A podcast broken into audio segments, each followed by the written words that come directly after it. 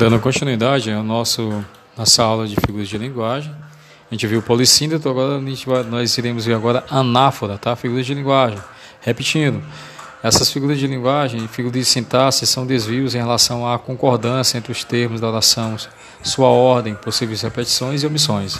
Anáfora ocorre quando há repetição intencional de palavras no início de um período, frase ou verso Aí o exemplo que tem aí no slide é assim: eu quase não saio, eu quase não tenho amigos, eu quase não consigo ficar na cidade sem viver contrariado.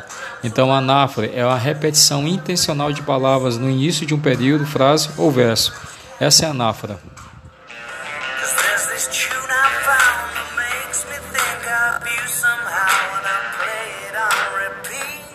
A próxima figura de linguagem é o pleonasmo.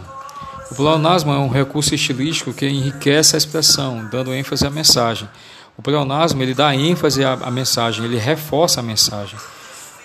É, exemplo: iam 20 anos desde aquele dia, quando com os olhos eu quis ver de perto, quando em visão com os, os da saudade eu via.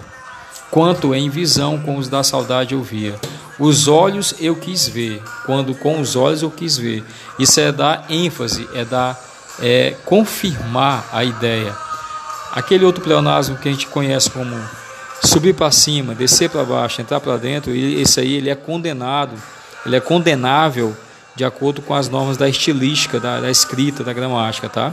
Agora esse aqui que é para dar ênfase, reforçar a ideia, ele pode ser usado quando ele falou quando com os olhos eu quis ver.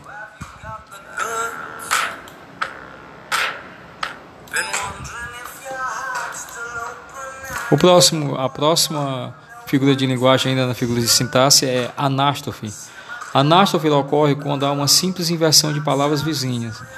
Aí o exemplo tem assim: começa o mundo, enfim, pela ignorância. Tão leve estou que já nem sombra eu tenho. Então ele inverteu, em vez de falar o mundo começa, enfim, pela ignorância, ele botou começa o mundo. Então ele inverteu, fez a simples inversão de palavras vizinhas ele inverteu as palavras vizinhas. Em vez de começar com a palavra, ele começou com a palavra que era a segunda, entendeu? Então é só uma inversão de palavras, como você vê no exemplo aí nos slides.